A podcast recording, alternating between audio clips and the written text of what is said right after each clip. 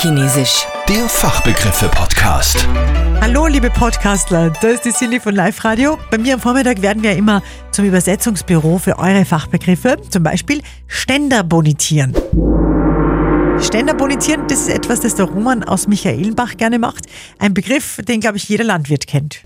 Also ich sage mal nur die im Geflügelbereich. Und zwar die Ständer sind beim Geflügel die Füße.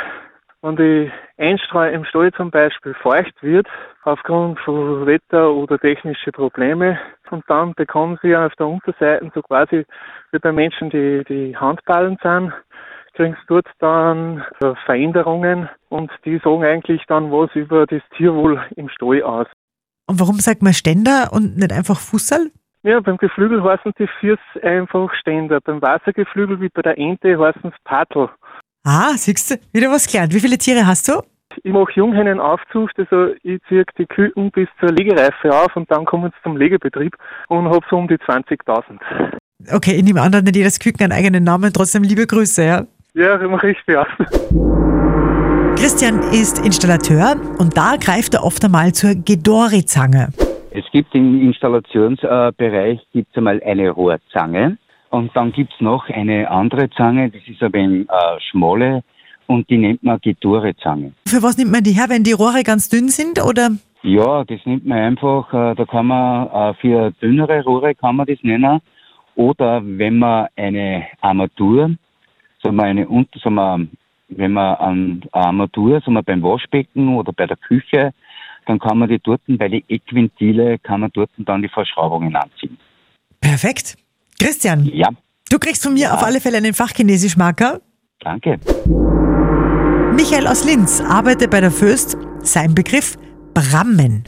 Das ist das, das, was im Stahlwerk quasi gegossen wird, fertig. Das sind dann so viereckige, lange, so äh, längliche Klötze sind das. Also in Google, wenn man Brammen eingibt, dann sieht man, ich kann das nicht erklären. Sind es, sind es, sind es die Stahl, Stahlklötze vielleicht? Wenn man es als Klötze bezeichnen kann. Also Aber die müssen sind- glühen und dann sind es Brammen. Wenn sie gewalzt werden, dann glühen. Wenn sie dann aus, ausgekühlt sind, dann schauen sie aus wie so, ja, graue, lange äh, Teppiche. Stahlrohmaterial, kann man das so sagen? Ja, genau, genau. also das wird nachher dann, wenn es ausgekühlt ist, wird es gelagert.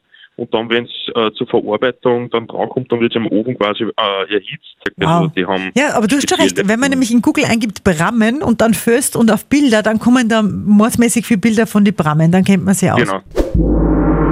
Und Brigitte aus Grünbach hat einen fachchinesischen Begriff für uns gehabt. Wie ich das gehört habe allein, kriege ich heute nur Bauchweh, wenn ich an äh, den Handarbeitsunterricht in der Schule denke. Abkettern.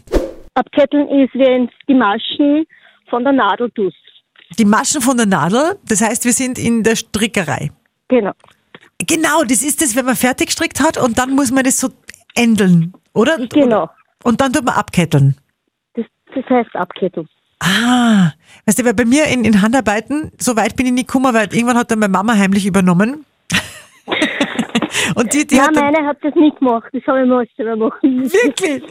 Ja. Sehr cool. Na, bei mir hat das immer die Mama gemacht und dann hat man genau gesehen, weißt du, wenn wir irgendwas gestrickt oder gekeckelt haben, wo dann der schönere Teil war, das war die Mama und das andere war dann nicht.